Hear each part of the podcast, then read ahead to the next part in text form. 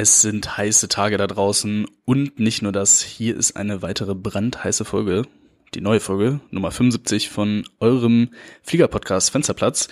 Wir haben die aktuellen Vorwürfe gegen einen Chefpiloten mal zum Anlass genommen und geben dem weiblichen Flugpersonal heute mal eine Stimme. Wir haben dankenswerterweise eine junge Co-Pilotin und eine erfahrene Kapitänin aus dem Cockpit für euch zu einem Interview gewinnen können und das wollen wir euch natürlich gerne präsentieren.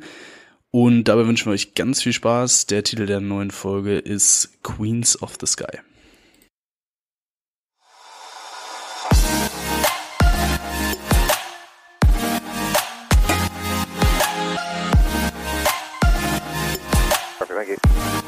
American 787, descent flight level 210. Descent flight level 210, American 787.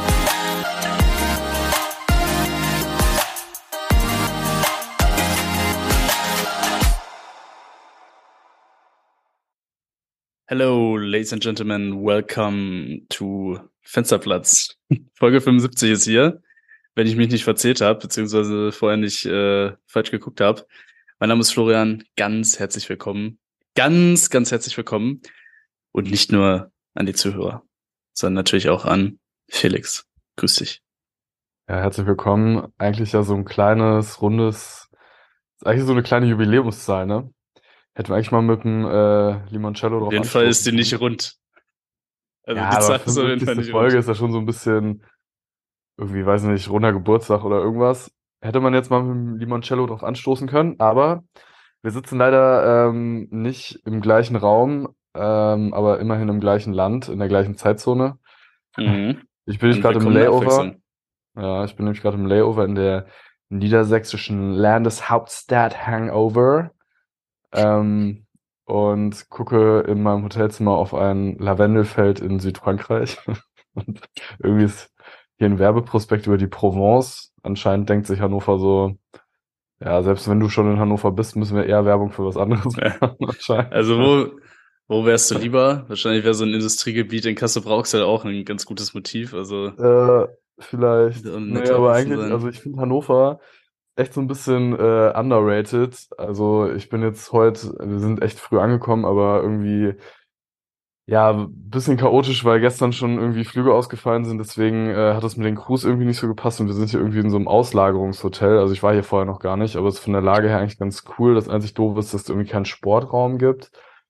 Äh, und eigentlich wäre jetzt auch ein bisschen draußen rumgeflitzt und so. Ich war auch draußen, aber relativ wenig tatsächlich, weil das Wetter nicht so ganz super ist. Also äh, wir nehmen jetzt am, was ist heute überhaupt für ein Tag? Donnerstag? äh, ja, Donnerstag. heute ist Donnerstag. Ja, wir nehmen am Donnerstag auf. Und heute ist tatsächlich äh, so ein bisschen, ja, Unwettergefahr und äh, deswegen bin ich jetzt auch nicht so am draußen rumsteppen, weil es hier schon so ein bisschen am Regnen ist und so. Und weiß nicht, hier drin sind halt, ich habe hier eine Klimaanlage und draußen Ja. sind halt irgendwie äh, zwar nur 22 Grad, aber es fühlt sich trotzdem irgendwie an, wie als wenn ich im Dampfbad wäre. Deswegen äh, Ja, ja, habe ich mich mal dafür entschieden, heute irgendwie, weiß ich, irgendwie nichts zu machen hier und irgendwie, also die Crew will irgendwie auch nicht so wirklich was machen und ja, das ist halt manchmal auch, ne? Also morgen soll ich dann irgendwann in Billund sein, das finde ich auch so ein ganz schreckliches Layover, weil da irgendwie auch richtig tote Hose ist. Also, naja, ist eher so eine Arbeitstour äh, diesen Monat, äh, beziehungsweise diese, diese Dings jetzt. Aber Samstag bin ich das erste Mal in Nürnberg, da bin ich gespannt drauf. Da werde ich in den bayerischen Biergarten mal vorbeigehen, ja, Brezen essen und vielleicht auch Schweinsbraten, wer weiß, ja. es klingt äh, herausragend. Herausragend klingt das. Wobei ich muss hier sagen, Ähm, ich glaube, das ist nicht Bayern, sondern es ist Franken, ja, da muss man sehr vorsichtig sein. Dieser ganz schmaler Grat, ein ganz, ganz schmaler Grat, dass man, Hm. ja, vielleicht ein bisschen, ja, ich will nicht sagen, ja, äh, wie, wie sagt man das, ja? Teufelsverehrung betreibt oder, oder, äh, ja, du weißt, was ich meine, Grabschändung, ja, was weiß ich, ja. Grabstelle, ja. Sind Ja, bist du jemand, der auf solche, bist du jemand, der auf solche Lokalbefindlichkeiten Rücksicht nimmt? Weil ich finde das richtig nicht. albern. Ist mir scheißegal, also, wenn da einer sagt, ich bin kein Bayer, ich bin kein Franke, dann denke ich mir so, ja, Ja, gut. Aber alles klar. für mich ändert sich da nichts. Nee. Ja, ähm, das äh, Wie denn bei dir aus? Fall, ja, ich befinde mich ja ähm, gar nicht so weit von dir entfernt und äh, ich kann bestätigen, dass es durchaus sehr warm ist. Ähm, Du bist im ich habe. Trotzdem per Zoom. ja, ich habe äh, heute eine Anschaffung getätigt. Und zwar habe ich 94 Euro ausgegeben für einen Ventilator, einen Standventilator, einen Turmventilator mit, halte ich fest, 2,7 Liter Fassungsvermögen für einen Wassertank mit hinzufügbarem Kühlakku, der verspricht, dass es auch bei heißen Temperaturen angenehm kalt ist. Und in diesem Luftstrom befinde ich jetzt mich gerade dir per Zoom zugeschaltet und genieße, dass es nicht ganz so warm ist. Also der Schweiß auf der Haut äh, ist im Moment ähm, ja noch nicht so vorhanden. Äh, deswegen würde ich sagen, äh, steht einer. Du glänzt eine aber so. Deswegen habe ich gedacht, also schwitze im Weg. wegen, wegen Nervosität vor der Nee, ich, Podcast-Aufnahme. äh, ich letze dich. Ich glaube, das macht das, ähm, das macht einfach die Kamera. Ich strahle einfach. Wie immer. Ah, okay. Wie immer. Ich strahle vor mich hin. Florian Mabel in New York. Genau. Guck meine Zähne. Ganz weiß. Hm. Zahn, Tokio, gecleant. Brauxel, Kassel, die Frisur hält. Nix ist doofer als Hannover. Gibt's ja auch noch den Hm. Spruch. Aber ich Ja. find's eigentlich auch nicht so schlimm. Nee, also es ist eigentlich voll die schöne Stadt. Also gibt echt tolle Ecken. Viele äh, richtig coole, gute Restaurants, hatte ich das Gefühl. Also ich war vorhin, hab mir einen Kaffee geholt noch in so einer Kaffeerösterei.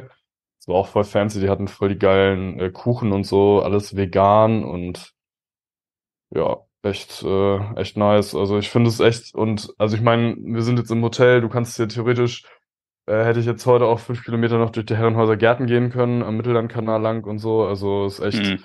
eigentlich eine sehr schöne Stadt. Und ich glaube, den Ruf äh, schon zu Unrecht. Mm. Ja, und ich finde es tatsächlich ein bisschen schade. Ich bin hier auch direkt in diesem Astor-Kino. Das ist ja das einzige Kino, wo es richtig geiles Popcorn gibt die ganze Zeit. Also ich weiß nicht, ich bin, seitdem ich da äh, mal im Kino war, bin ich so ein bisschen, äh, also ich hasse das ja, wenn du so Popcorn isst. Und gut, meistens stopft man sich ja gleich so eine ganze Hand ins Maul irgendwie rein, aber ähm, so neun von zehn Popkörnern sind ja eigentlich nur Scheiße, ja. weiß. Ja, halt Ja, genau. dröge und trocken, trocken und, und- denkt man ja. sich so, ja, warum fresse ich die Scheiße überhaupt? Und dann ist mal eins so dabei, wo du denkst, ah ja, der Zucker, der macht's. Und Hm. äh, im Astor ist es wirklich so, selbst wenn du nur ein Popkörnchen isst, es schmeckt zuckrig, butterig, leicht. Richtig geil. Fluffig. Ja, also da richtig, richtig, richtig gutes Popcorn und das alleine ist schon Grund, in dieses Kino reinzugehen. Äh, jetzt sind aber halt draußen 35 Grad und es kommt irgendwie auch nur Ariel und äh, Super Mario im Kino. Also ich wollte jetzt, gerade fragen, was also- kommt denn? ja, wenn ich mich da reinsetze, Alter, dann komme ich rüber wie so ein Pädophiler, der die irgendwie die, die Fünfjährigen abgreifen will oder so. Deswegen werde ich das natürlich nicht machen. Und es würde mir auch keiner, ja, es würde mir auch keiner glauben, wenn ich dann meinen Popcorn damit reinnehme. Das, naja, egal. Aber äh, ja, deswegen, also vielleicht mal ein bisschen Werbung machen hier Hannover und äh, vielleicht Land Niedersachsen sich mal irgendwie einen besseren Slogan ausdenken, außer Niedersachsen. Klar, Punkt. So. da kann halt keiner was mit anfangen. Da muss man halt auch mal einen längeren Slogan nehmen. Irgendwas Geiles. So, Niedersachsen kommt vorbei und wir saufen ein oder keine Ahnung was, ne? Kann, kann man ein bisschen kreativ werden. Ja, vielleicht kann man deinen äh, Popcorn irgendwie aufgreifen und in den Slogan integrieren. Hannover, die Stadt, die poppt oder so. irgendwie sowas. Wo nicht Ja. nur das Porn poppt. Zwinker, zwinker. Mhm. Hashtag Ja, wer- Steintor. Wär eventuell eine Überlegung wert. Äh, kann man ja vielleicht nochmal brainstormen bei Gelegenheit. Naja, wir vertiefen das jetzt mal äh, nicht, weil Ja. du alte Provinzeule. Also ne, Ich wollte nur sagen, Land Niedersachsen, wenn ihr äh, Beratung braucht, Marketingberater, sagt Bescheid.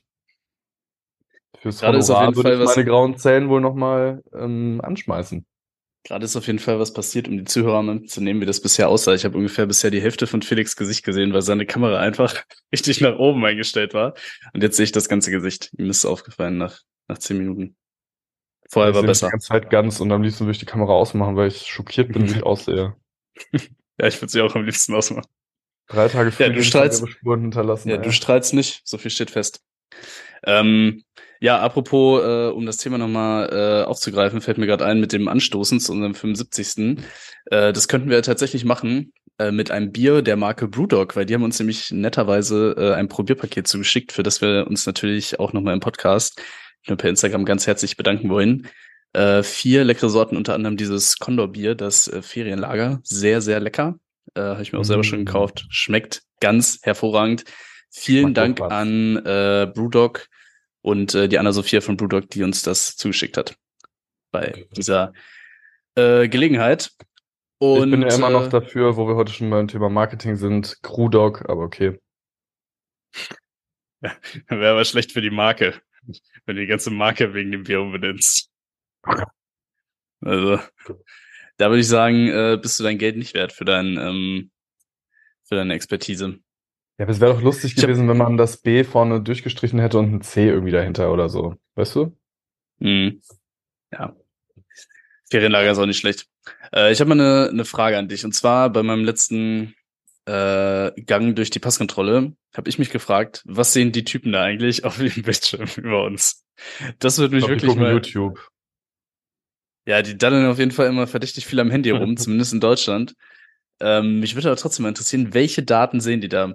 Also was, äh, was kann man über so einen äh, Passkontrollbildschirm alles über, über die Person erfahren, die da ahnungslos und arglos ihren Reisepass einscannt?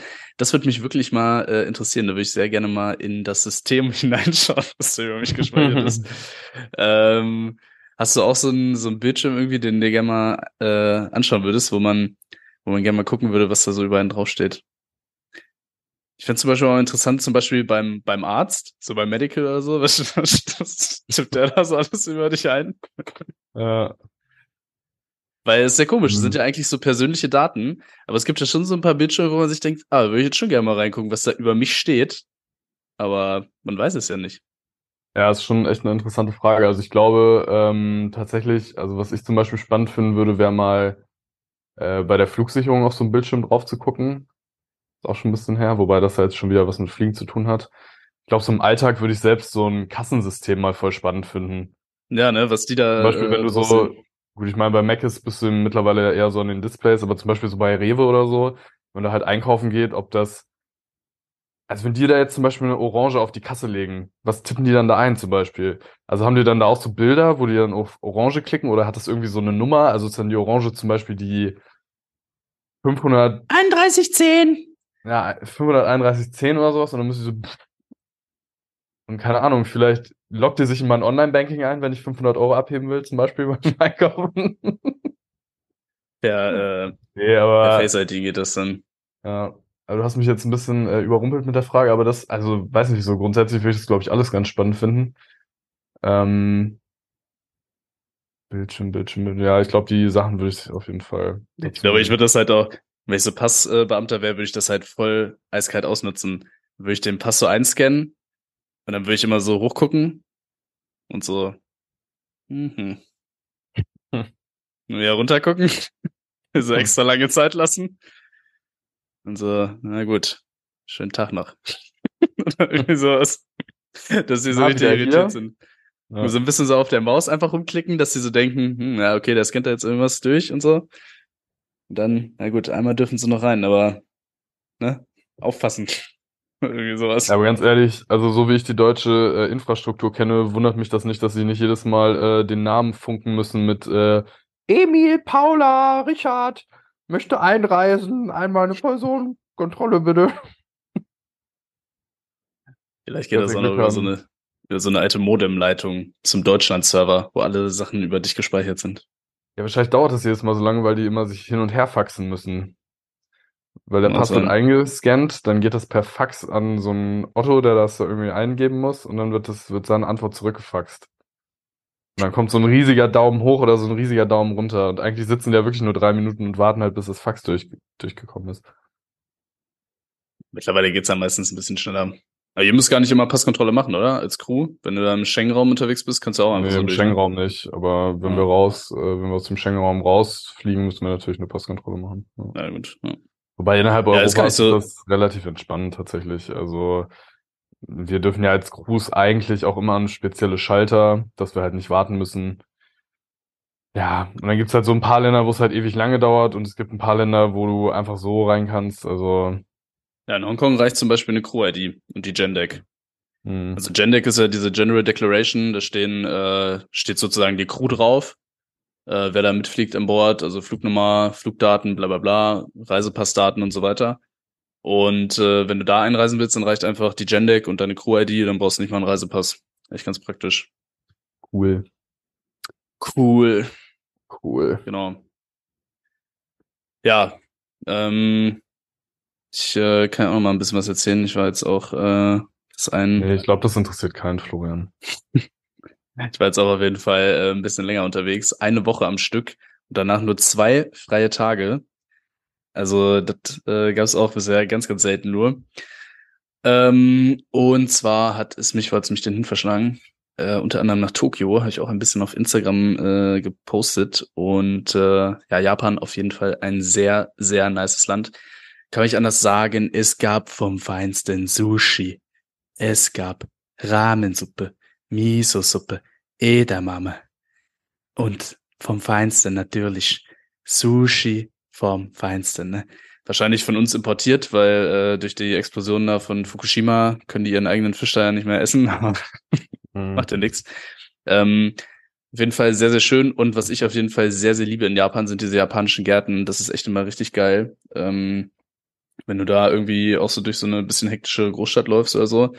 Diese Gärten, die können auf jeden Fall was. Äh, immer so ein paar Steine, paar Bäume und ein Fluss oder äh, im Zweifelsfall noch sehr, sehr dicke Kois, die äh, schon auf dich zugeschwommen kommen und ihr äh, Maul schon so erwartungsvoll aus dem Wasser strecken, dass du da was zu essen reinschmeißt. ähm, die sind auf jeden Fall echt immer extrem entspannt, wenn man durchläuft, finde ich äh, wirklich schön. Die haben auch irgendwie so spezielle Bäume. Ich weiß gar nicht, was das äh, für Bäume immer sind. Sehen äh, ganz speziell aus. Dann da so ein paar Tempel noch drin und so. Ja, wahrscheinlich. Japaner sind berühmt für ihr Olivenöl. Ja. Die äh, japanischen Olivenbäume, genau. Äh, die sind da auf jeden Fall weit vertreten.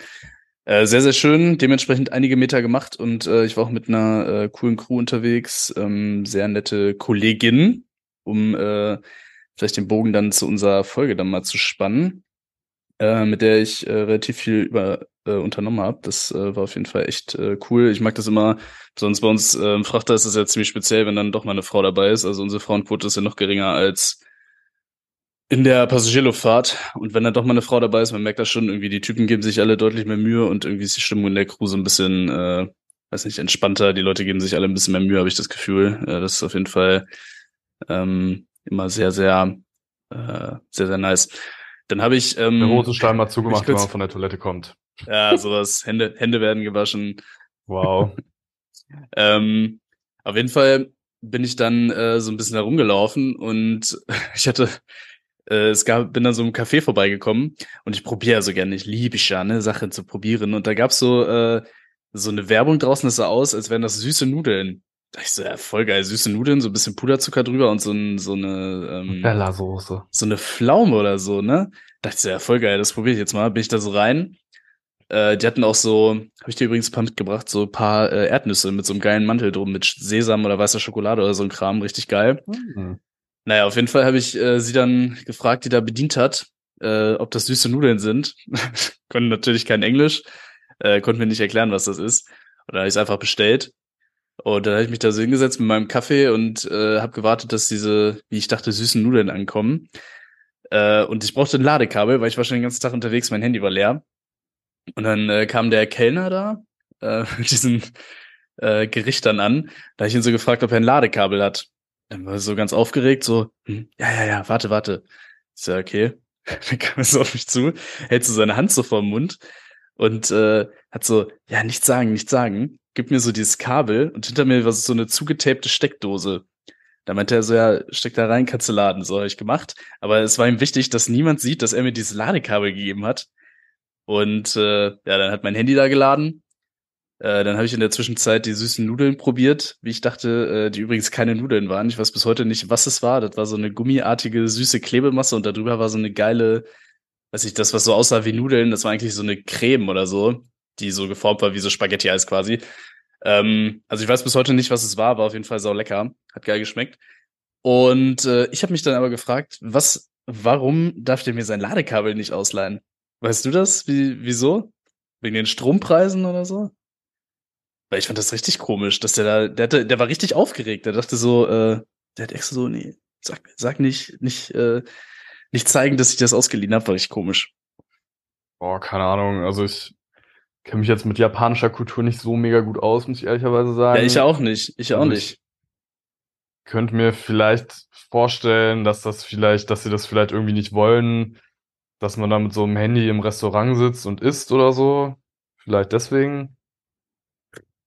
Also beim Essen, dass man da sitzt mit Smartphone oder vielleicht, vielleicht ist, keine Ahnung, vielleicht ist es auch teuer, da den Strom äh, rauszugeben oder so, weil das dann jeder Ja, machen will oder so, keine Ja, Ahnung. ich habe auch gedacht, vielleicht so wegen Energiekosten sparen oder so, durch diese, vielleicht durch nach Corona oder so. Aber ich fand's richtig komisch.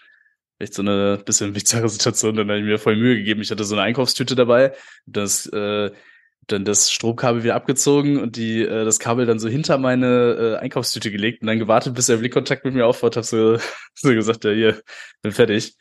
Ja, es war auf jeden Fall ein bisschen, bisschen strange. Ja, ich Vielleicht hab's auf die auch einfach Schiss vor seiner Chefin gehabt oder so. Das, also, Ja, warum ist er eigentlich voll der gute Kundenservice? Wenn er mir einfach sein Ladekabel ausleiht. keine Ahnung, ich weiß nicht. Hm. Ja, auf jeden Fall ein bisschen komisch. Ähm, und ja, das war äh, eigentlich mein Japan. Ist immer so ein bisschen, äh, ein bisschen doof, weil die Zeitverschiebung halt echt schon krass ist. Also ich versuche eigentlich immer so ein bisschen mehr oder weniger in der deutschen Zeit zu bleiben und das in Japan natürlich schon bei neun Stunden äh, nur sehr schwer möglich. Aber ja, Japan auf jeden Fall immer eine, immer eine Reise wert. Dann ging es äh, noch ein Stückchen weiter in die USA und von da dann zurück nach Deutschland. Und wir hatten auf jeden Fall eine japanische stimmt. Flieger an Bord. Von äh, Japan nach USA. haben. Ja. Denke ich mir, das muss für dich auch ein ganz schöner Schock sein, ey. Wenn du in Japan einsteigst, du ahnst nichts Böses und dann bist du auf einmal ganz weit weg von deiner Fliegenfamilie in den USA. Frag mich, wie die klarkommen. Die dann auch irgendwie so einen kleinen Fliegenpass haben und dann auch so, ah nee, du hast kein Ticket gehabt, kommst du nicht rein, kannst nicht einreisen. Voll verwirrend das alles wieder zurück. Leben die überhaupt so lange? Wie alt wird denn so eine Weiß Stubenfliege? Mal googeln. Tage? Sieben Tage oder so? Weiß ich nicht. Oder hat die 28 dafür- Tage. Aber hat die Naja. für Alter ganz schön was erlebt, ey. Sagen wir mal, das war so eine mittelalte Fliege. Hat ja auf jeden Fall noch die Hälfte ihres Lebens äh, verwirrt in den USA zugebracht. ja. Ja, Überleg mal, wenn die, wenn die 14 Stunden im Flieger ist, dann ist das ja quasi Hätte ich schon richtig Lebenszeit verloren. 5% ihres Lebens. Weißt du, das Mhm. ist gerade richtig gerechnet? 24, 42. Ja, ne? Fast, oder bist du mehr als 5%? Nee. 3%. Ja, wir mal zwölf Stunden, also einen halben Tag, 28 Tage, 56. Ja, 5 Prozent. Naja. Bisschen weniger. Aber schon krass. Ja, hätte ich nicht gemacht. Dumm. Hätte nicht rein, hätte nicht einsteigen dürfen. Ja, dass sie das auch nicht gesehen hat, ey. Vielleicht wollte ich auch nur einen japanischen Inlandsflug machen, weil die ihre Oma mal besuchen wollte, irgendwie in Osaka oder so. Und dann, Vielleicht kriegt sie es noch hin, ein Buch über ihr Abenteuer zu schreiben und andere Fliegen zu warnen.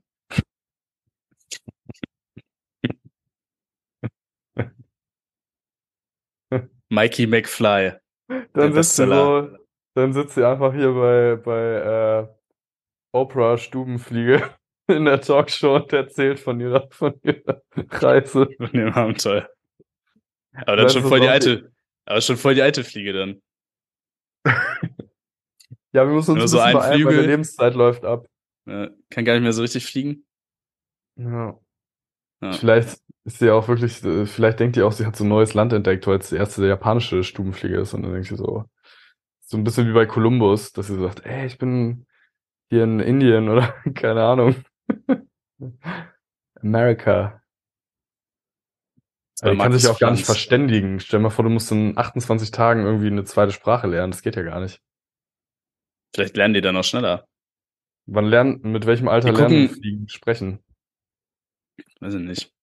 Die sind doch, äh, die können doch irgendwie, deswegen kann man die doch auch nicht so leicht äh, totklatschen, weil die irgendwie alle Sachen so ähm, schneller wahrnehmen quasi. Also sie gucken irgendwie, die haben eine höhere Auflösungsrate oder so.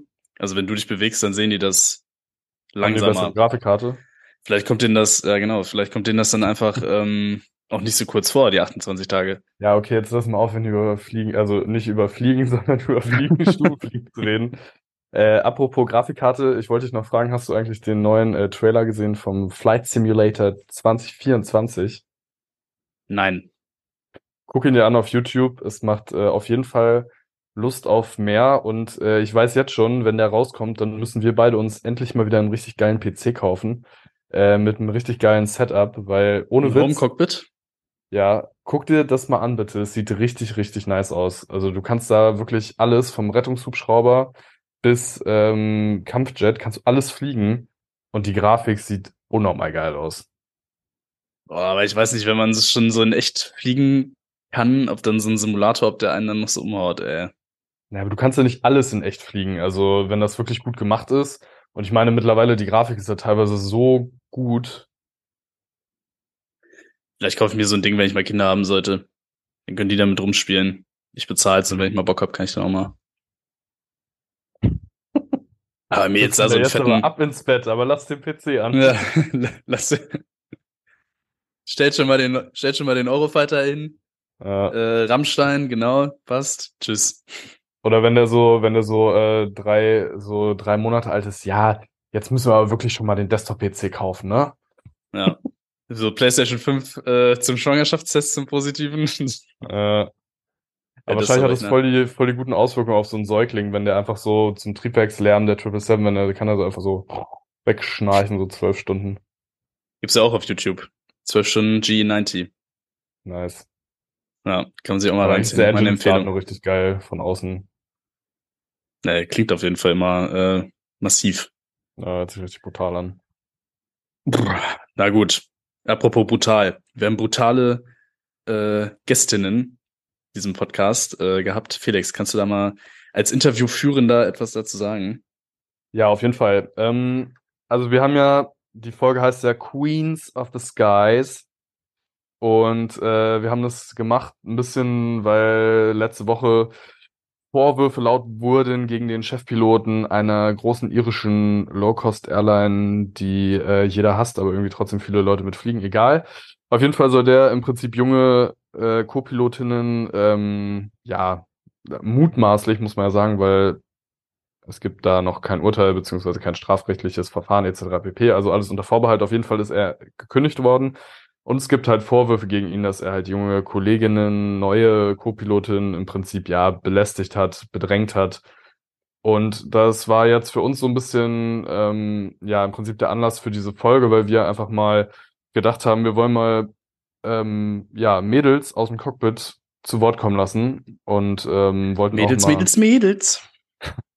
deren äh, Sicht auf ähm, ja, die Dinge einfach so hören, auch mal deren Geschichte so in Erfahrung bringen. Und wir haben uns gedacht, wir wollen das mal so ein bisschen generationsübergreifend machen und deswegen haben wir ähm, auf Instagram mal Kontakt aufgenommen zu Manon. Sie hat jetzt gerade angefangen ähm, zu fliegen auf dem A320 und ähm, ja, ist jetzt Mitte 20 und noch nicht ganz so lange dabei und ähm, dementsprechend liegt die Ausbildung auch noch nicht so weit zurück und ist natürlich insofern interessant äh, für alle, die das jetzt direkt vor uns haben, äh, vor sich haben und ähm, dann haben wir auch mit Steffi gesprochen. Mit Steffi bin ich auch schon geflogen und äh, also in echt und ähm, sie ist Kapitänin auf dem 320 dementsprechend die Ausbildung äh, in den 90er Jahren gemacht und dementsprechend natürlich nochmal einen viel größeren Zeithorizont auch, den sie da überblicken kann und äh, auch nochmal viel besser beschreiben konnte, wie sich das auch so ein bisschen gewandelt hat im Laufe der letzten Jahre.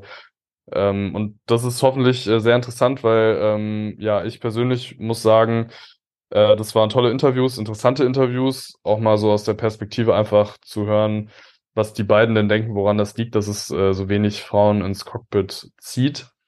Ähm, aber irgendwie auch ermutigend, glaube ich, weil so ein bisschen der Tenor schon war, ähm, das ist eigentlich möglich, ohne größere Probleme, sage ich mal. Und äh, so im Großen und Ganzen ist es doch alles nicht ganz so schlimm, wie es immer dargestellt wird, Gott sei Dank. Natürlich nicht alles positiv, also gerade auch Steffi hat da schon eine blöde Erfahrung gemacht, auf jeden Fall. Aber ja, es ist auf jeden Fall hörenswert.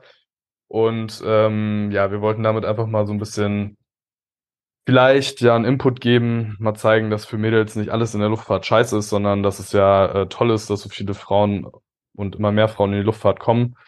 Und äh, ja, vielleicht kann der ein oder andere Typ, der jetzt zuhört, sich auch ein bisschen was mitnehmen und man klemmt sich vielleicht dann doch mal den einen oder anderen Spruch, weil vielleicht es beim Gegenüber dann doch ein bisschen anders ankommt, als man das vielleicht intendiert hat. Äh, zumindest solange man sich nicht wirklich gut kennt. Aber sehr interessant, also hört auf jeden Fall mal rein. Äh, ich mache jetzt hier auch schon mal oder nochmal Werbung äh, für deren Instagram-Accounts. Äh, Steffi findet unter Skybabe135 auf Instagram und Manon heißt flying-manon auf Instagram, also M-A-N-O-N. Und ja, an der Stelle nochmal äh, super, super vielen Dank an die beiden, dass es auch so spontan geklappt hat und äh, es waren echt tolle Gespräche. Ähm, und ja, ich wünsche euch dabei auf jeden Fall schon mal ganz viel Spaß beim Anhören.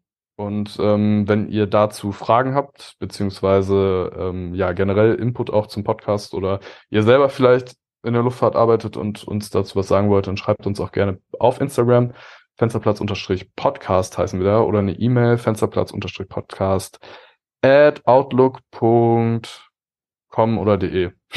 De. De. Jo, ähm, dem schließe ich mich gerne an. Vielen Dank an äh, Steffi und Manon für die sehr hörenswerten Interviews. Vielen Dank, dass du die Interviews geführt hast, Felix, in deiner ach so spärlich gesäten Freizeit. Apropos Freizeit, ich habe gerade gelesen, ähm, dass Elon Musk und Mark Zuckerberg gegeneinander in den Boxring steigen. Also es bleibt spannend. Das Leben hat Vielleicht steigen die auch bald noch in ein U-Boot und tauchen zur Titanic, wer weiß. Also es gibt wirklich, äh, es wird immer verrückter. Naja, also ja. vielen Dank an die beiden, vielen Dank äh, dir, dass du das Interview äh, geführt hast und auch vielen Dank an euch fürs Zuhören. Wir machen jetzt äh, die Interviews nacheinander weg. Dann gibt's nochmal Werbung. Natürlich, wie ihr es gewohnt seid, für unseren Werbepartner Stratik. Auch an die ganz vielen Dank fürs Sponsern der heutigen Folge. Und äh, dann würde ich sagen, war's das auch schon wieder. Äh, schönen Tag noch in Hannover und äh, euch auch, wo auch immer ihr uns zuhört. Und bis zum nächsten Mal. Ja, von mir auch, ihr seht, das ist gar nicht so leicht, sich immer zusammenzuschalten, weil jeder immer irgendwo anders ist. Aber wir kriegen es irgendwie hin. Vielen Dank fürs Zuhören. Bis zum nächsten Mal. Haut rein. Ciao, ciao.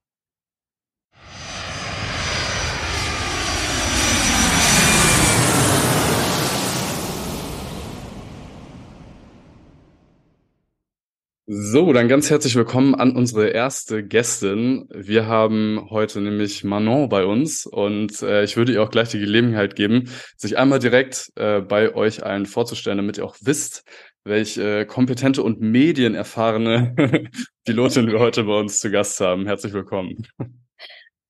Hi, ja, vielen, vielen Dank, dass ich hier sein darf. Ähm, ich stelle mich ganz kurz vor, dann. Ich bin Manon, 25 Jahre alt, komme aus der Nähe von Frankfurt war bei der European Flight Academy und darf jetzt seit letzten November endlich selbst den A320 fliegen.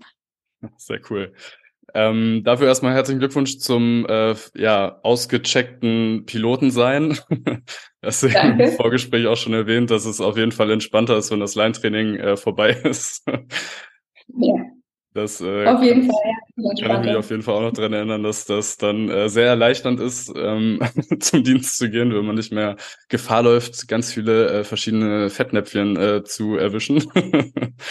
genau. Oh ja, auf jeden Aber, Fall, wie sehr, sehr entspannt, zum Dienst zu gehen, seinen Job machen zu dürfen und dann wieder nach Hause ge zu gehen, ohne Feedbackbögen oder ähnliche Sachen. Ja, das kann ich auf jeden Fall nachvollziehen. Sehr cool. Also an der Stelle nochmal äh, herzlichen Glückwunsch und ähm, ja, ich äh, würde direkt äh, das so ein bisschen aufgreifen. Du hast es jetzt so ansatzweise mal umrissen, aber vielleicht kannst du noch mal einmal so äh, quasi ganz am Anfang beginnen. Also was hat dich inspiriert, motiviert zu fliegen? Warum bist du Pilotin geworden?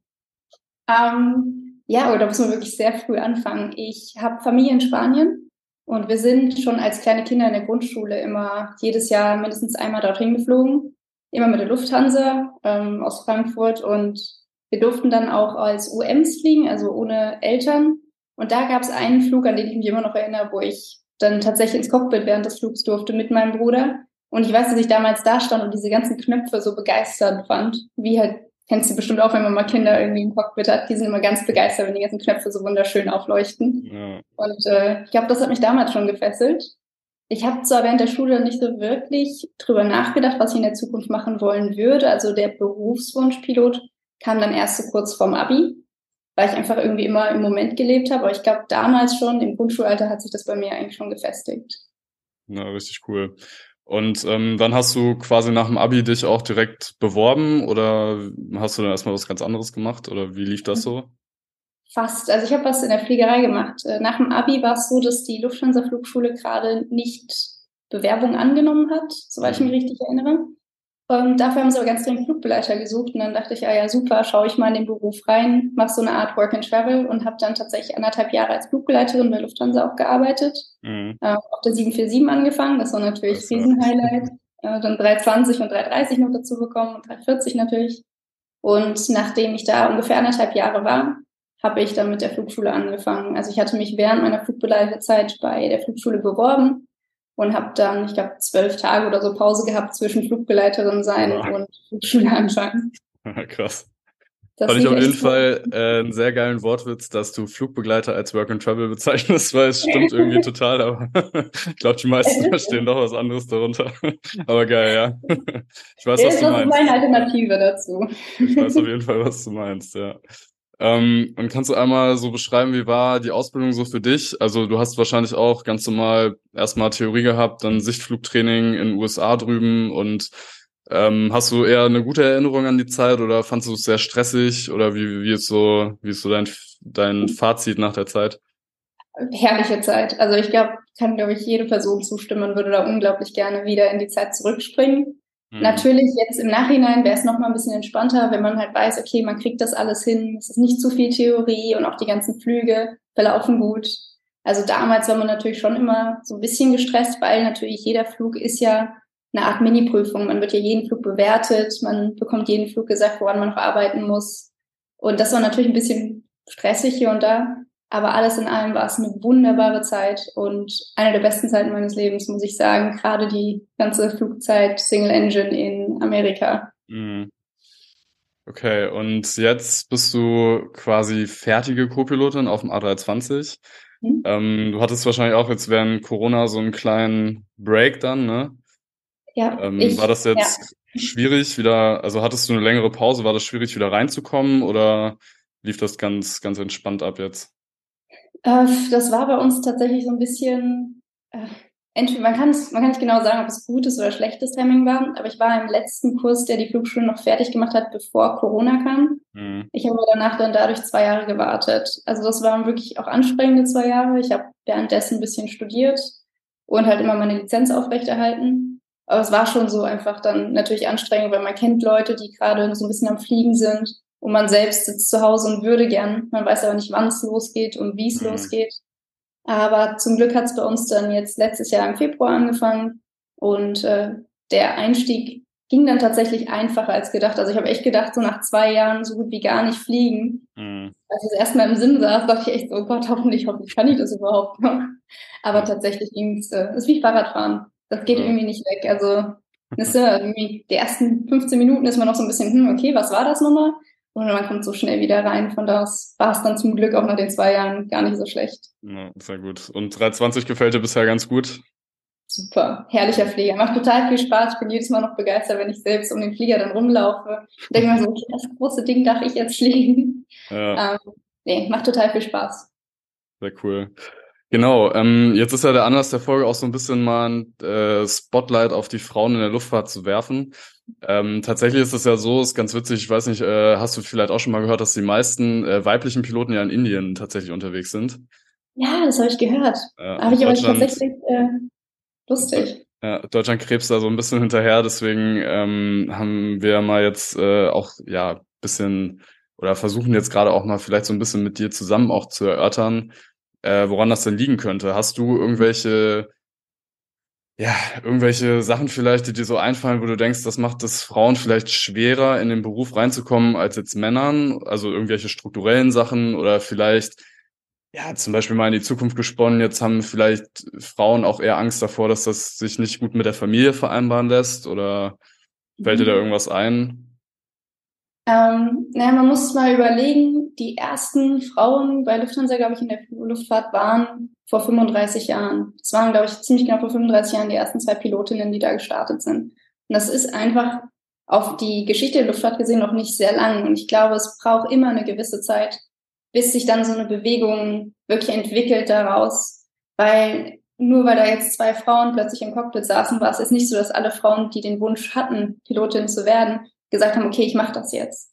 Weil da ist immer noch eine gewisse Skepsis, gerade damals, mittlerweile deutlich weniger, ähm, die aber einfach damit einhergeht und halt, ich glaube, vor allem diese fehlende Repräsentation ist auch einfach noch eine Sache, weil wie du gesagt hast, Deutschland krebst da noch ein bisschen hinterher. Mhm. Ich weiß ja nicht deutschlandweit, wie weit wir sind. Ich weiß, bei meiner Airline sind wir recht gut aufgestellt mit circa neun Prozent Frauen im Cockpit. Ähm, aber es sind immer noch neun Prozent, das muss man sich mal vorstellen. Das ist echt mhm. immer noch nicht viel. Und deswegen ist es halt immer noch was Besonderes, eine Frau zu sehen. Und ich glaube, die größte Hürde für Frauen ist tatsächlich wirklich so dieser erste Schritt, sich selbst davon zu sehen und sich selbst zu denken, ja, ich will das jetzt wirklich machen. Mhm. Weil danach, glaube ich, ist die Luftfahrt wirklich so aufgebaut, dass es tatsächlich weniger, also keine Nachteile unbedingt für Frauen gibt. Aber dieser erste Schritt zu sagen, ja, ich sehe mich da vorne und das ist ein Job, den ich machen möchte und ich traue mir das auch zu. Ich traue mir das auch zu, in einer so männerdominierten Branche zu arbeiten. Das sind, glaube ich, so die, die größten Hürden. Mhm. Ähm, würdest du aber schon sagen, dass das, also wurde dir mal aktiv ein Stein in den Weg gelegt? Gab sowas? Oder meinst du, dass es tatsächlich eher sozusagen an den Vorbildern hapert? Vielleicht auch so ein bisschen an der, also ich weiß gar nicht, ob man das jetzt heutzutage noch unbedingt sagen kann, weil ich finde, in Dokumentationen und sowas wird ja schon auch immer versucht, zum Beispiel Frauen auch mit in der Crew zu haben, was ja auch super ist.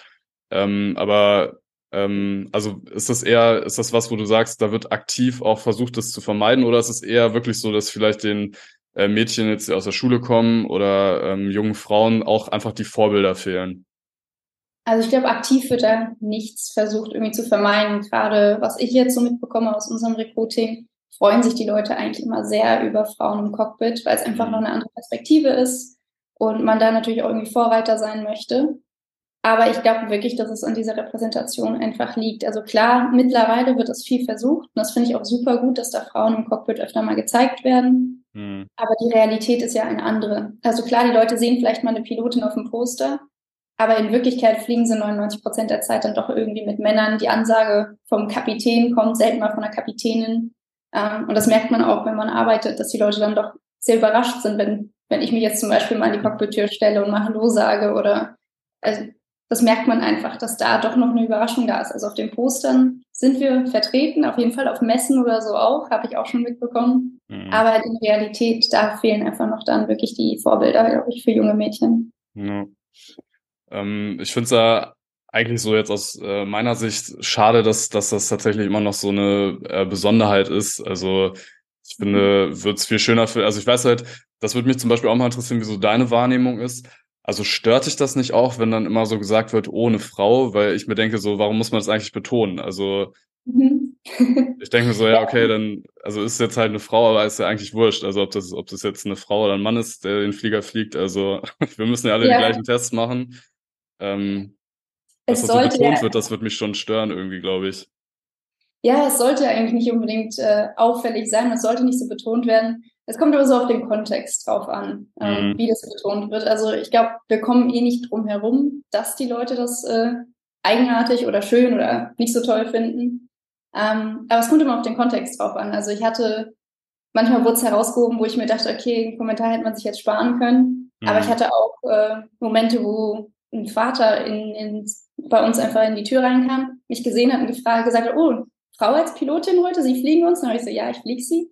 Und dann drehte er sich um und zeigte auf seine kleine Tochter und war dann so, ja, siehst du, ich habe gerade meiner Tochter erzählt, dass sie auch Pilotin werden kann. Und schön, jetzt eine, eine Frau da zu sehen. Und da ist es dann wieder schön, wenn man dann einfach weiß, hey, komm, da wird's hervorgehoben, aber dann fällt es den Leuten halt auch positiv auf.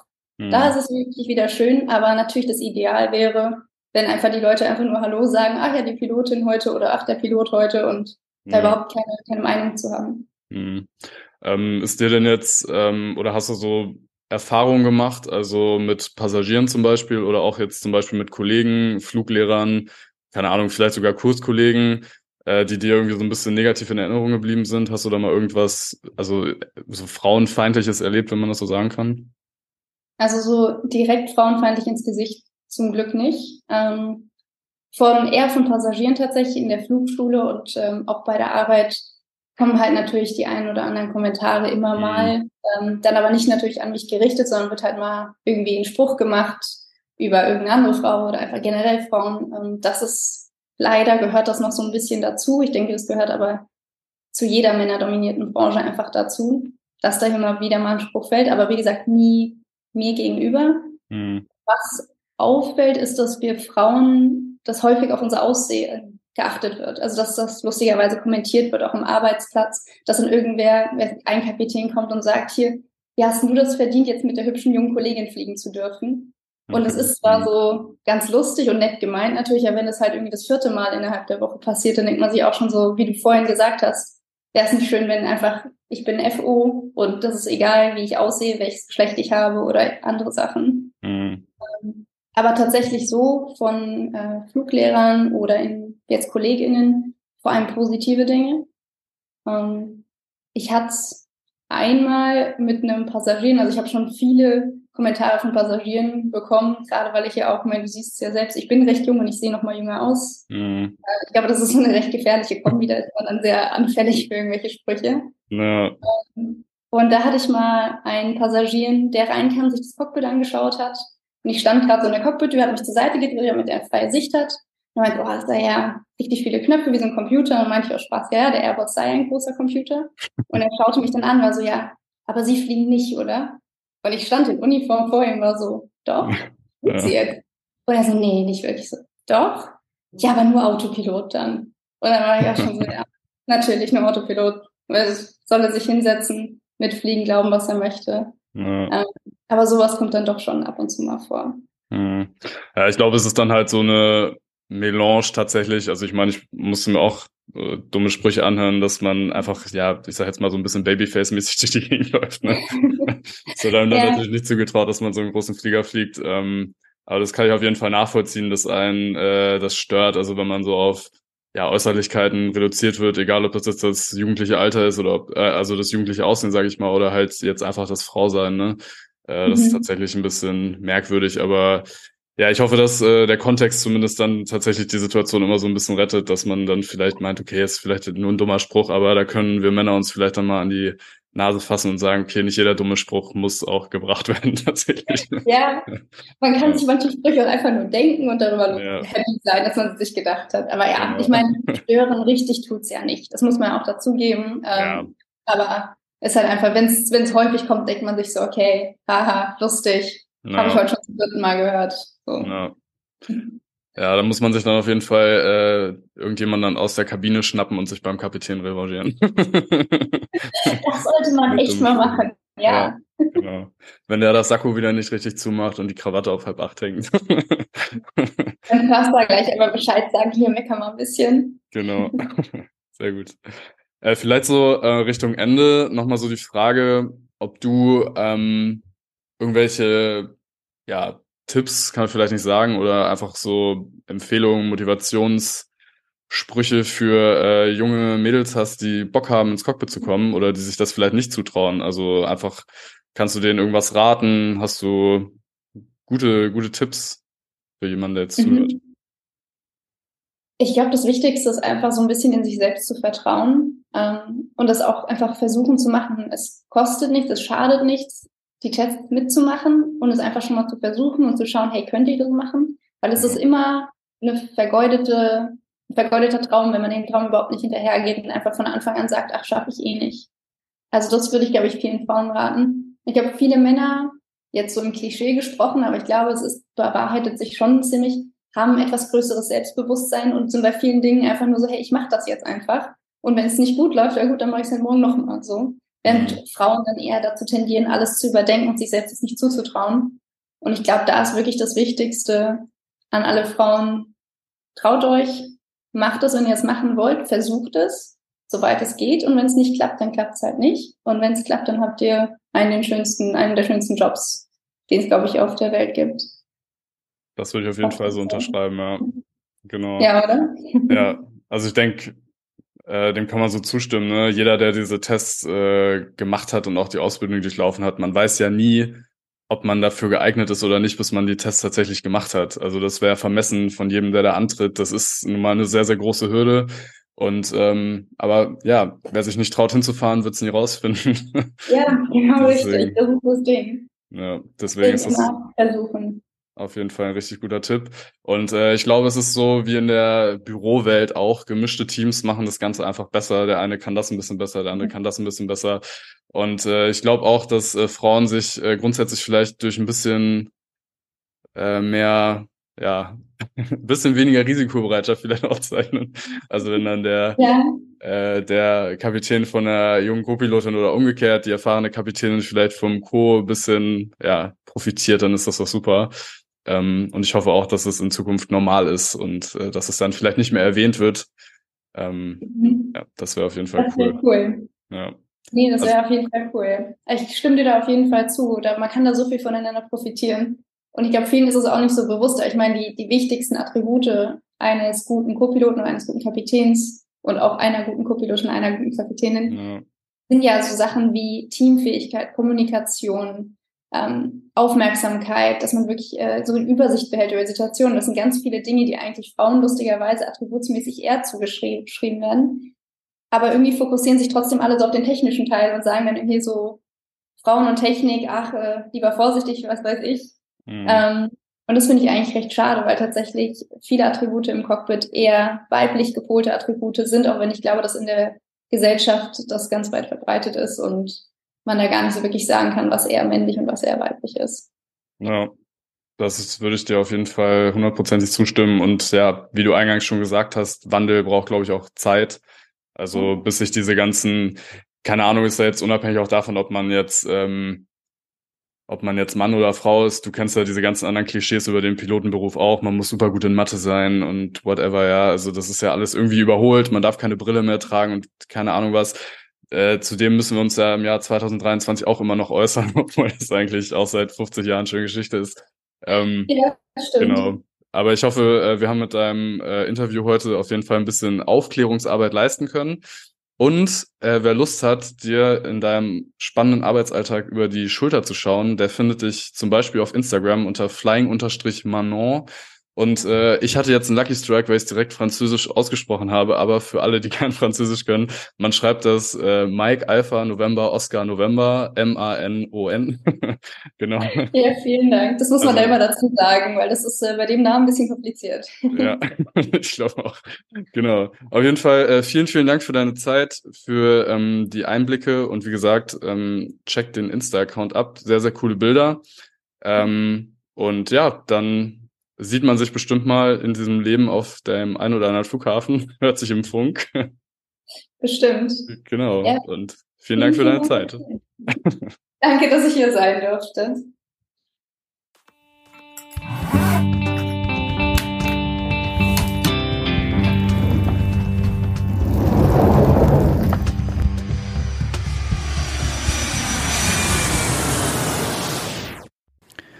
Und wie bereits angekündigt, ihr kennt es bereits, wird euch auch diese Folge Fensterplatz von unserem Werbepartner Stratik präsentiert. Stratik ist seit 1946 tätig und ist ein deutsches Unternehmen, was unter anderem Koffer und Reisetaschen herstellt. Und dankenswerterweise haben äh, die Felix und mir auch einige ihrer Produkte zum Testen zur Verfügung gestellt. Und unser Fazit fällt wirklich außerordentlich positiv aus, weil die Produkte sind sehr langlebig, sie haben eine sehr hohe Qualität und vor allem bei den Rollen und bei den äh, Verschlüssen, was bei den Koffern ja immer die Schwachstellen sind, sind sie auch im Airliner-Alltag sehr gebrauchsfähig. Und äh, ja, dementsprechend haben wir auch ein gutes Gefühl dabei, wenn wir das bewerben können und äh, freuen uns, dass sie weiterhin an unserer Seite sind. Und ähm, ja, welche Kollektion können wir euch besonders ans Herz legen? Uns gefällt vor allem die Straw Plus Kollektion, aus nachhaltig äh, hergestelltem Material gefertigt und ähm, ja, ein gutes Preis-Leistungsverhältnis. Checkt das gerne mal aus auf der Seite stratik.de. Ähm, was uns außerdem sehr gut gefällt, Stratik ist sehr innovativ. Ähm, das könnt ihr zum Beispiel daran sehen, wenn dann doch mal eine Rolle kaputt gehen sollte oder so, dann sind mittlerweile so NFC-Chips in den Koffern verbaut. Da könnt ihr einfach euer Smartphone gegenhalten und äh, dann dementsprechend schnell Ersatz ordern. Zum Beispiel eben bei den Rollen oder wenn mal was am Reißverschluss ist oder so. Wenn es mal eine größere Sache sein sollte, dann nehmen die äh, die Sachen natürlich dann auch zurück und reparieren euch die im Rahmen der Garantie bis zu fünf Jahre und ihr kriegt dann einen neuen Koffer oder den reparierten zurück. Also alles ohne viel Stress, wirklich ein super Koffer, super Produkte zum Reisen. Gerade wer viel unterwegs ist, gern mal ausprobieren. Ihr seht auf stratik.de alle aktuellen Produkte und mit dem Code Fensterplatz gibt's 20% auf noch nicht bereits reduzierte Ware. Checkt das gerne mal aus. Wir sagen vielen Dank an Stratik und machen weiter mit der Folge.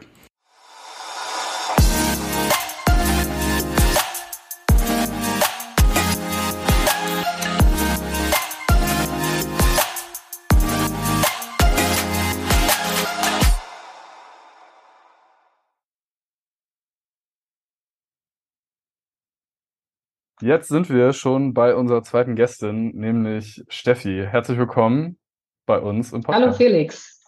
Schön, ja, wir vielen Dank, dass Mal wiedersehen. Und dass du äh, dich bereit erklärt hast, heute die Fragen zu beantworten. ja sehr gerne. Äh, für unsere Zuhörer so einen kleinen äh, Kontext. Mit Steffi bin ich tatsächlich schon geflogen, zweimal schon. Und das dritte Mal steht jetzt schon äh, im Haus. Äh, ich kann, kann es auch sehr empfehlen an alle Kollegen, die zuhören, weil äh, das, das Buffet in der Gelli immer sehr, sehr umfangreich ist. Dass du dich verraten. Nein, ich, Ja. ja. Nein, ich freue mich auch sehr drauf, dass wir jetzt äh, bald wieder zusammen fliegen können. Genau, richtig cool auf jeden Fall. Und äh, wir haben uns jetzt gedacht, wenn wir ähm, heute schon über Ladies im Cockpit sprechen, dann ist Steffi auf jeden Fall eine sehr kompetente Ansprechpartnerin. Und ähm, ich würde vorschlagen, damit die Leute auch ein bisschen ein Bild von dir haben, kannst du einmal ganz kurz sagen ähm, oder dich einmal ganz kurz vorstellen, dass die Leute auch wissen, was du so äh, gemacht hast. Vielleicht gleich in Kombination mit der Frage, was dich überhaupt ins Cockpit gebracht hat oder inspiriert hat, Pilotin zu werden. Ja, also, äh, ja, gut, Steffi hast ja schon gesagt und ich fliege auch äh, für die große deutsche Fluggesellschaft und habe eigentlich gar nicht so diesen klassischen Weg gewählt oder es war nicht so mein Tri Kindheitstraum, äh, fliegen zu gehen, sondern ich habe eher eine kaufmännische Ausbildung erst gemacht und ähm, dann als Kind fand ich das Fliegen immer toll, mit meinen Eltern in Urlaub zu fliegen, aber es war erstmal noch nicht so der Gedanke, dass ich das selber machen würde. Äh, und letztendlich ist dann die Fliegerei mir sozusagen erstmal in privater Form über den Weg gelaufen, in Anführungsstrichen, mit äh, oder durch einen Bekannten, der, nachdem wir so Smalltalk beendet hatten, sagte, er geht jetzt Fallschirmspringen. Und ich so, oh, wo machst du das denn? Hier irgendwie in Deutschland bei uns oder im, im Ausland? Wie gesagt, das war Anfang der 90er. Und er sagte, nee, nee, hier ganz in der Nähe. Und ich so, ja, toll, da komme ich doch mit. Und dann haben wir das gemacht. Ähm, sind, äh, ich habe dann meine Fallschirmspringerlizenz gemacht und irgendwann dachte ich so, hm, eigentlich wäre es gar nicht verkehrt, mal zu wissen, wie dieses Flugzeug zu fliegen ist, äh, das mal selber zu machen. Und habe dann angefangen, privat den Pilotenschein zu machen, auf einer kleinen Cessna. Und dann habe ich eigentlich erst Leute direkt kennengelernt, die es auch beruflich machen und habe mich dann so ein bisschen damit auseinandergesetzt und fand das super interessant. Und äh, die sagten dann so, ja, bewirb dich doch einfach. Ähm, es gibt einige Fluggesellschaften, die das als Ab Initio-Ausbildung anbieten. Und äh, ja, letztendlich sitze ich jetzt dann im Cockpit und äh, das hat alles geklappt. Und ich bin super happy darüber, dass äh, das so, ja, mir auch so, so viel Spaß macht, äh, hätte ich damals erst gar nicht äh, mir vorstellen können. Ja, ist auch witzig, dass du quasi vom freien Fall äh, dir danach erst überlegt hast, ey, wie ist es eigentlich in der Luft zu bleiben? Ja. Für mich war es in der Tat, als ich dann angefangen habe, diese kleinen privaten ähm, Flugzeuge zu fliegen, das Schlimmste erstmal die Landung. Weil ich bin ja immer nur hochgeflogen und dann äh, dort oben ausgestiegen. Ja, Und als ich dann mal selber landen sollte, dachte ich so, oh mein Gott, das sieht alles äh, ganz schlimm aus. Ähm, und äh, es hat lange gedauert, bis ich mich so ein bisschen dran gewöhnt habe. Aber dann ähm, war das alles gut. Wo ich Ja. so ein bisschen das Gefühl dafür hatte, auch ein Flugzeug zu landen. Ja, sehr cool. Ähm, vielleicht einmal noch so, um das abzurappen, deinen Werdegang. Äh, wie ging das weiter? Du warst dann auf der Flugschule und ähm, auf welchem Muster hast du dann angefangen? Klassischer Werdegang, so erst Co-Pilotin, ne? Genau. Also ich habe erst auch auf dem A320 angefangen als Co-Pilotin, bin da dann so gute sechs Jahre geflogen und dann durfte ich auf den Jumbo wechseln, auf die 747 und bin dann elf Jahre 747 geflogen und nach 17 Jahren dann ins Kapitänstraining auch wieder auf dem A320 und bin jetzt seit 2019 ähm, bei uns fertig ausgebildete Kapitänin. Ja, richtig cool. Äh, jetzt soll es in der Folge so ein bisschen darum gehen, ja, um Frauen in der Luftfahrt, beziehungsweise ähm, ja, das Image vielleicht auch, beziehungsweise jetzt auch in Bezug auf diese, auf dieses Ereignis bei Ryanair, wo der Chefpilot gekündigt wurde, weil er halt junge Kolleginnen vermeintlich mutmaßlich belästigt hat. Ähm, deswegen würde mich das mal so interessieren, ähm, wie du das so wahrgenommen hast damals. Ich meine, ähm, also du hast eben gesagt, Anfang der 90er im Prinzip mit dem Flugtraining begonnen. Das ist ja jetzt schon nochmal eine andere Zeit wahrscheinlich auch gewesen. Hast du jemals irgendwelche, ja, doofen Sachen mal mitbekommen, die jetzt wirklich nur auf dein Geschlecht bezogen waren? Gab es irgendwelche frauenfeindlichen Äußerungen von Trainern, Fluglehrern? Wie ist da so deine Wahrnehmung? Also während meiner Ausbildung hatte ich eigentlich, oder was heißt Glück, also während meiner Ausbildung so ist mir persönlich mh, eigentlich nichts vorgekommen oder mir ist nichts passiert in dem Sinne, äh, wenn man das passiert nennen kann. Ich weiß das von Kolleginnen, die noch viel früher angefangen als, haben als ich, dass es da durchaus ähm, ein paar Sprüche gab, so unter dem Motto, äh, Frauen gehören nicht ins Flugzeug, sie gehören eher in, an Herd, solche Geschichten. Ähm, die mussten da sicherlich sehr viel mehr einstecken und im Endeffekt eigentlich auch während des Linientrainings etc. ist nichts Gravierendes passiert, was aber schon mal, also Ansprüchen. Ähm, wobei ich sagen muss, ähm, es ist immer die eigene Wahrnehmung. Ne? Man mhm. macht ja auch, wir kennen das auch, beide lockere Sprüche im Cockpit und dann ähm, nimmt man vielleicht mal einen Spruch etwas quer. Ähm, was aber durchaus vorkommt und was auch mir während meiner Co-Pilotenzeit passiert ist, dass sich dann ein Kapitän irgendwie ähm, sich mir sehr weit genähert hat, was äh, nicht sehr angenehm war. Ähm, und er hat dann aber im letzten Augenblick dann doch zurückgezogen, wo ich dann angefangen habe, mich an etwas zu wehren, äh, wo er gemerkt hat, ups, es ist nicht auf äh, beidesseitigem Einverlebens.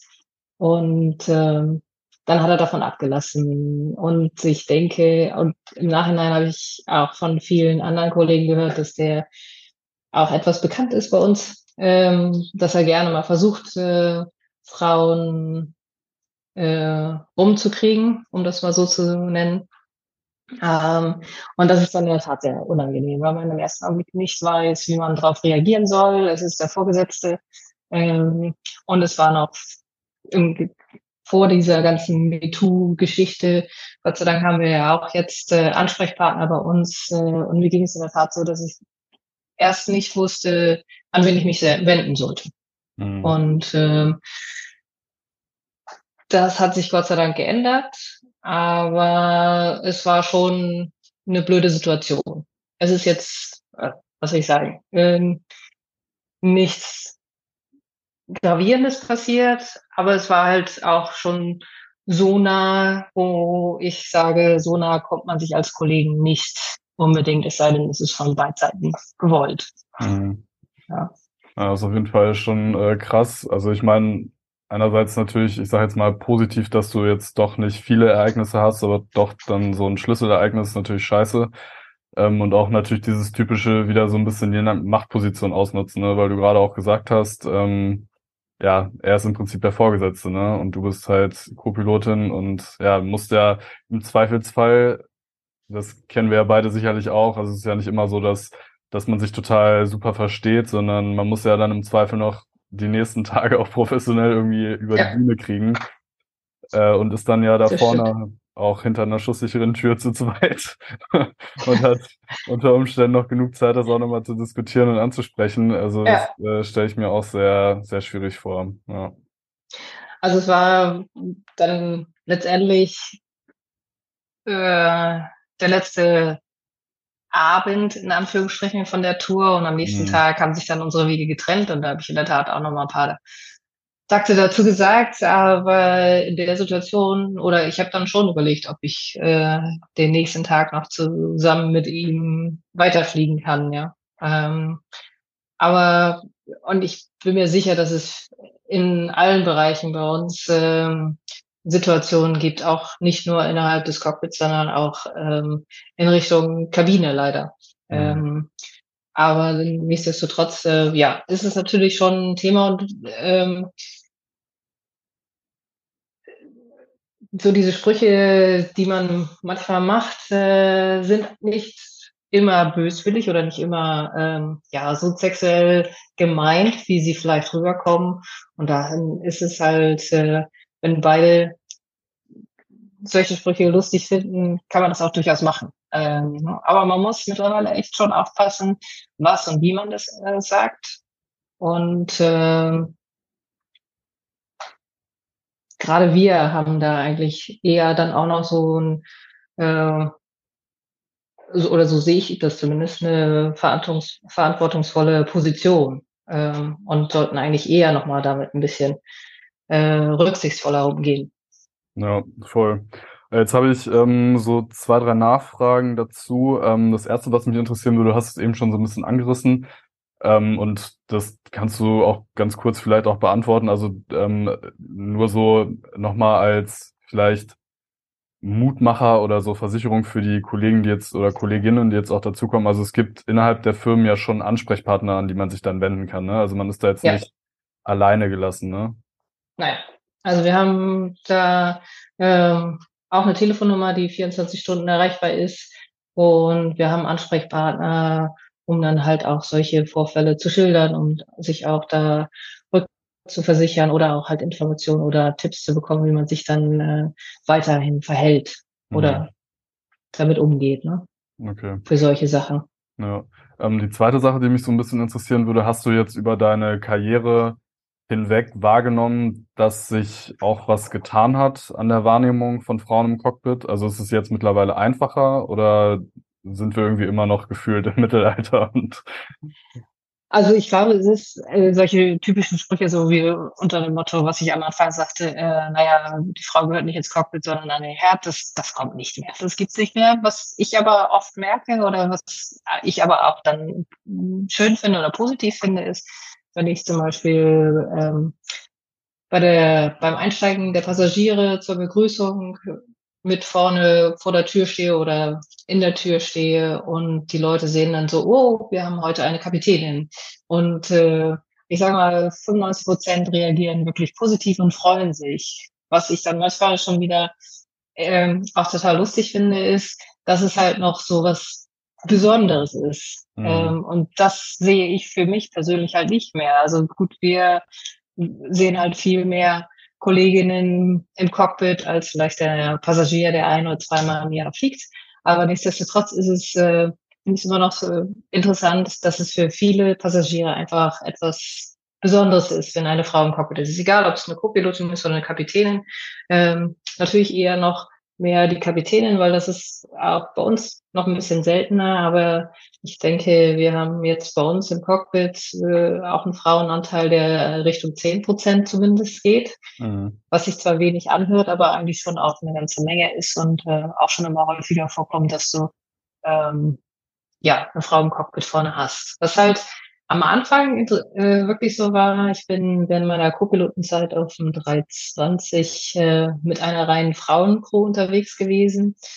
Und da haben in der Tat auch die Kollegen, wenn wir das Flugzeug übergeben haben, ähm, ja, ein paar Sprüche losgelassen, so unter dem Motto, oh, das Flugzeug wurde nur von Frauen geführt. Äh, naja, dann Mhm. wird es ja Zeit, dass jetzt mal wieder ein Mann an Steuer kommt oder so. Das gab es damals schon, das kommt heute nicht mehr, wenn wir äh, die Flugzeuge übergeben ähm, und es auch mal ein reines Frauencockpit ist. Ähm, also das äh, hat sich dann schon gebessert, ja. Okay, und äh, wie ist das, wenn du jetzt mit einer Co-Pilotin zusammenarbeitest? Also nimmst du das auch anders wahr, als wenn du jetzt mit einem Co-Piloten zusammenfliegen musst? Oder also gibt es einen Ähm, Unterschied zwischen Mann und Frau als Kollege? Kollegin? Also vom Arbeiten her, nein. Sicherlich sind die Themen ein bisschen anders, die man dann vielleicht hat. ähm, aber ansonsten, ich denke, die Frage könntest du eigentlich ja auch beantworten. Wie ist es denn für dich, wenn du mit einem Kapitän oder mit einer Kapitänin fliegst? Ist ja sicherlich auch etwas unterschiedlich. Ähm, ja, also ich würde dir auf jeden Fall recht geben, was, ähm, also ja, die Arbeit ist vollkommen gleich, natürlich, weil wir gleiche Verfahren haben und so, das ist natürlich nicht irgendwie Ja. geschlechterspezifisch. Also Themen, ja, mh, kommt, also kommt, ist so, glaube ich, so ein bisschen typabhängig auch. Also man kann ja, keine Ahnung, ich rede da jetzt auch mit, äh, nicht mit jedem Kapitän zum Beispiel über Fußball, sage ich jetzt mal oder so, sondern Ja. das ist ja auch immer so ein bisschen davon abhängig, hat man die gleichen Interessen, dann unterhält man sich dann natürlich mal drüber.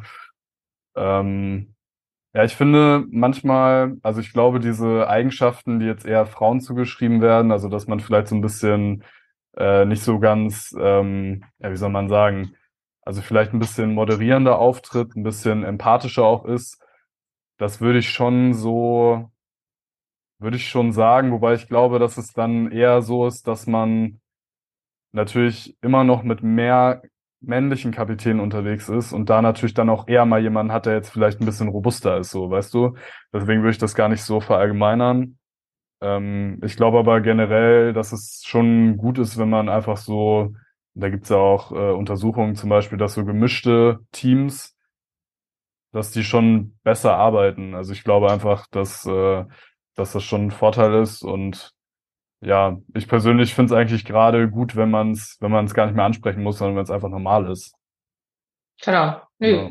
Also im Endeffekt, es ist eigentlich same, same. Es ist immer typabhängig, ob man äh, mit dem Co-Piloten oder mit der Co-Pilotin halt auch äh, menschlich gut klarkommt und dann funktioniert die Arbeit auch äh, vielleicht ein bisschen runder oder ob man wirklich versucht, halt, sich äh, sozusagen auf unsere Procedures zu berufen und dann funktioniert das Fliegen und das Private ist dann so ein bisschen nebensächlich. Schön ist natürlich, wenn beides zusammen funktioniert, Ja. aber ansonsten sehe ich da eigentlich auch keine Unterschiede. Sonst spielt man dein Atlantik, mein Atlantik für die nächsten. Genau. Auf der Kurzstrecke ist äh, der Atlantik weit, nee, kleiner Scherz. Ja, genau, stimmt. Aber ja. das ist so, nee, ne? man guckt halt links und rechts raus und, aber ich finde auch, selbst wenn man sich gut versteht, ist es auch mal okay, wenn man einfach mal, ähm, ja, mal nichts zu sagen hat oder sowas, äh, das, Voll, ja. solange es keine unangenehmes Schweigen auftritt. Ja. Und äh, wie ist das jetzt, seitdem du Kapitänin bist? Gab es da mal irgendwie den Fall, dass ein Co-Pilot dich irgendwie gechallenged hat, also weil du halt eine Frau bist, oder gab es das nicht?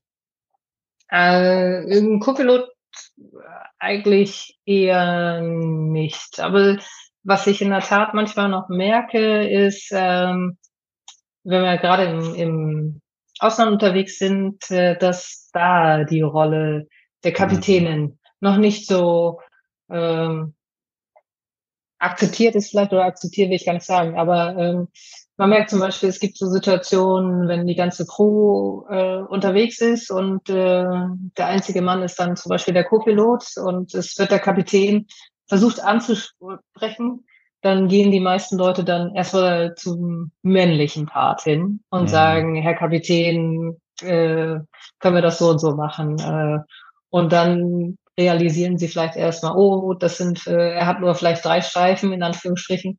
Ähm, dann ist es ja der Co-Pilot und sehen dann erst die vier Streifen bei einer Frau. Das ist, dieses Bild ist da vielleicht noch nicht so bewusst, dass äh, der Kapitän oder auch eine Frau sein kann.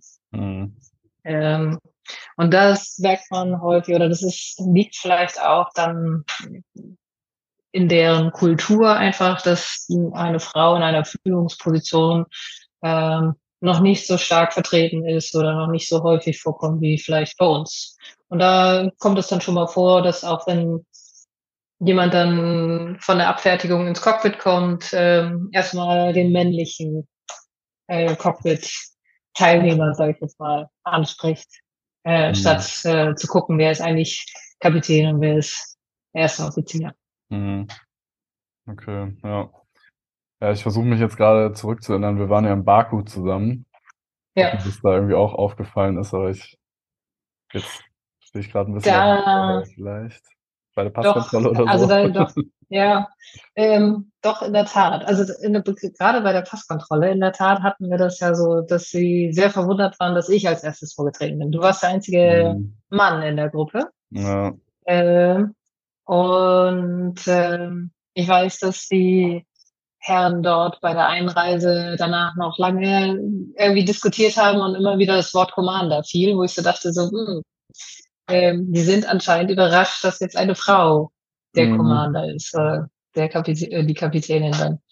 Ähm, deswegen ja, also es ist eher im, äh, im Nahen Osten vertreten, diese Ansicht, äh, aber oft entschuldigen sie sich dann auch sofort, wenn sie es dann gemerkt haben, weil es ihnen auch gar nicht so bewusst ist. Oder was auch oft kommt, ist, äh, wenn wir ja auf die Parkposition rollen und äh, ich dann das erste Mal Hallo sage zu dem Bodenmitarbeiter, der uns angenommen hat, dann kommt äh, meistens ähm, Sir oder ähm, na, also wenn ich männlich angesprochen. Gut, ich habe vielleicht eine etwas tiefe Stimme, kann auch manchmal passieren, gerade und über unsere Mikrofone ähm, wird das vielleicht auch ein bisschen verzerrt, aber das ist bei denen einfach so gelernt, denke mhm. ich. Das ist jetzt nichts, was jetzt äh, so spezifisch äh, frauenverachtend oder frauenfeindlich sein soll, so unter dem Motto, ich sage jetzt einfach Sir, sondern ähm, sie kennen nur die Ansprache mit Kapitän und Sir.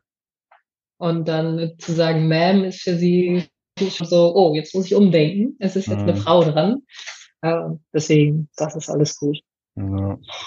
Ähm, was mich auch noch interessieren würde, ist so ein bisschen die Wahrnehmung von dir. Ähm, siehst du irgendwelche systemischen oder so strukturelle Hindernisse, wo du jetzt sagen würdest, das hält Frauen vielleicht davon ab, ins Cockpit zu gehen?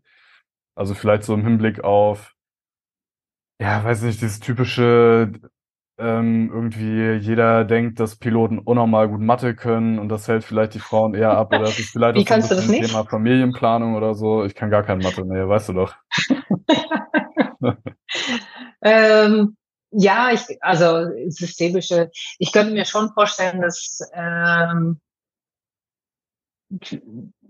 vielleicht einfach diese Unwissenheit, was für Voraussetzungen man braucht oder ja, um das auszuüben, ähm, einen davon abhält. Also ich selber, gut, damals äh, als ich Kind war, wenn ich mal ins Cockpit durfte, und damals war ja Gott sei Dank die Tür noch offen, es waren immer zwei Männer dort vorne. Ähm, damals kennt ich mich nicht, also ich kann mich nicht dran erinnern, dass immer mal eine Frau da war. Ähm, und so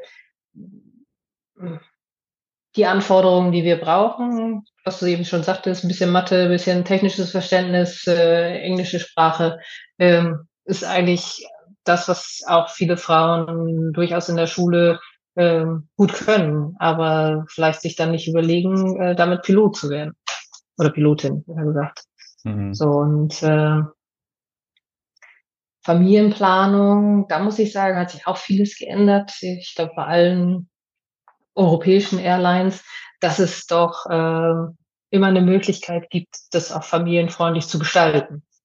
Ähm, so ist es zum Beispiel aktuell so, dass Frauen, die schwanger werden und mit Bestätigung und Mutterpass ähm, erstmal ähm, daheim sind, weil sie dann nicht mehr fliegen können. Es ist nicht nur für, gilt nicht nur für Piloten, sondern also, sondern auch für, für, für das gesamte fliegende Personal. Und ähm, danach gibt es immer irgendwelche Elternmodelle, insbesondere hier bei uns in Deutschland, äh, die eigentlich auch Familien durchaus äh, planbar machen. Und mhm. da wir eigentlich äh, als Berufsbild strukturiert sind, ähm, kriegt man das eigentlich ganz gut hin. Das, was ich von den Kolleginnen höre, ähm, wie sie das so mit Familie und Kindern äh, unter einen Hut kriegen. Mhm. Und äh, da ist halt so eine gute Planung und auch ein Backup, äh, sprich vielleicht mal mit äh, Großeltern oder auch einer Tagesmutter, falls mal doch irgendwie wir einen Tag später zurückkommen als geplant und äh, der Partner dann nicht einspringen kann als Babysitter oder auch als Kinderaufpasser. Äh, immer gut, aber eigentlich steht einer Familienplanung und Fliegen nichts im Wege. Mhm. Das äh, hat sich aber in der Tat sicherlich im Laufe der Jahre noch sehr viel mehr verbessert als früher. Mhm. Und was wäre so deine, ja, dein Wunsch, sage ich mal, oder wie, also was könntest du dir vorstellen, wie kriegt man mehr Frauen ins Cockpit? Ich glaube, dass man da eher mal ein bisschen äh, Werbung machen müsste.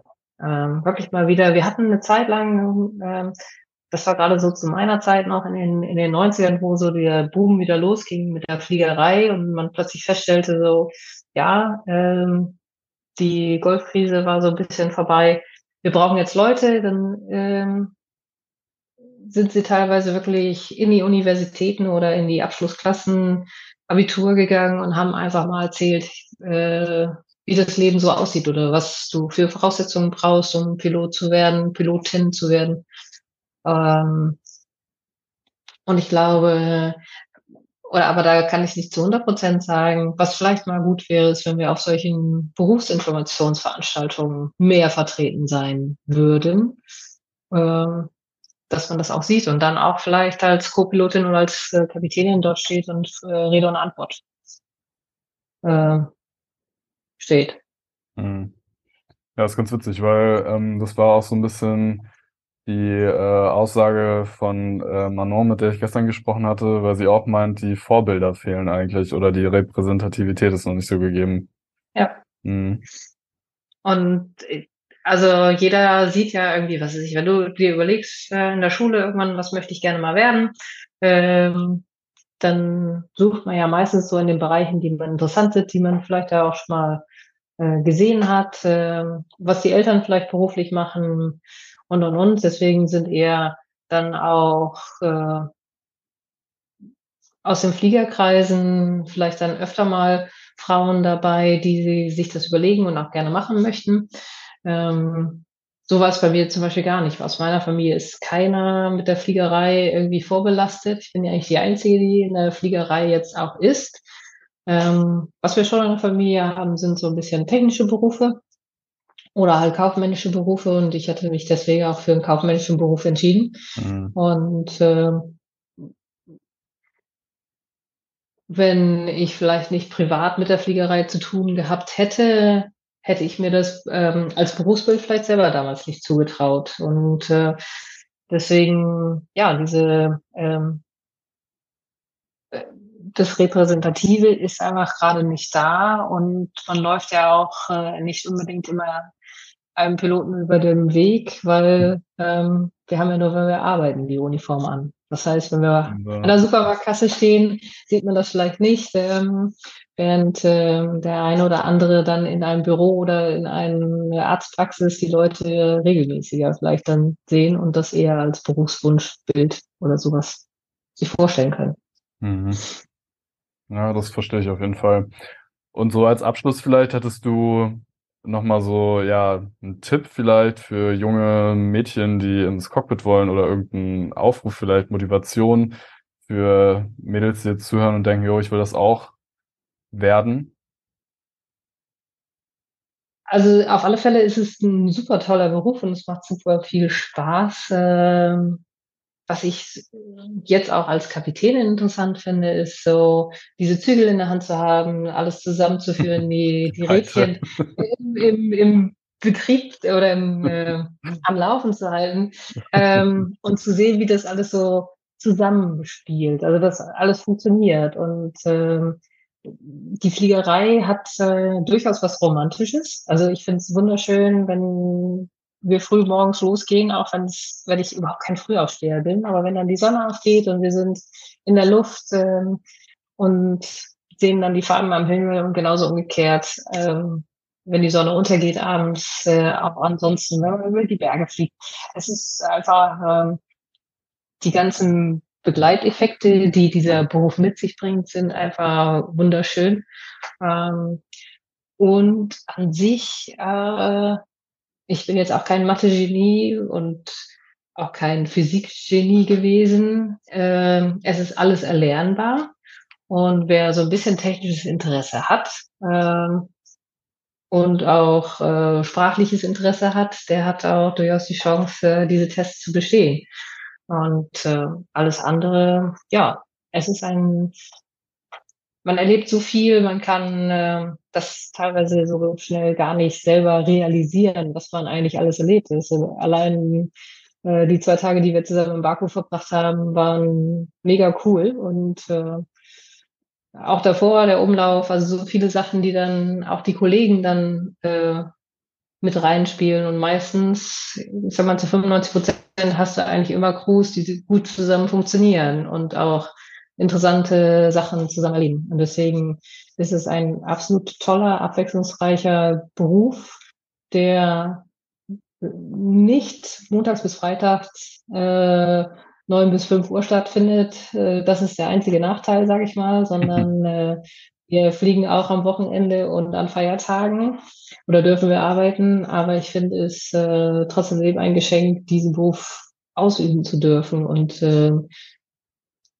also Ich würde ihn für nichts mehr hergeben. Also meinen vorherigen Beruf möchte ich äh, durchaus nicht wieder ausüben wollen.